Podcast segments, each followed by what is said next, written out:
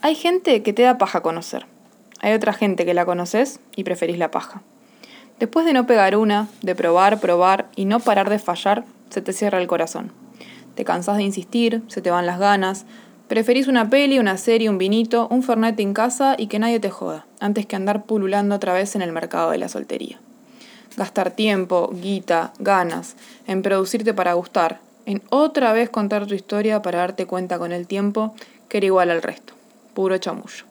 Después de un tiempo ya no tropezas, caes con estilo. Vomitas poemas por tragar tanto verso.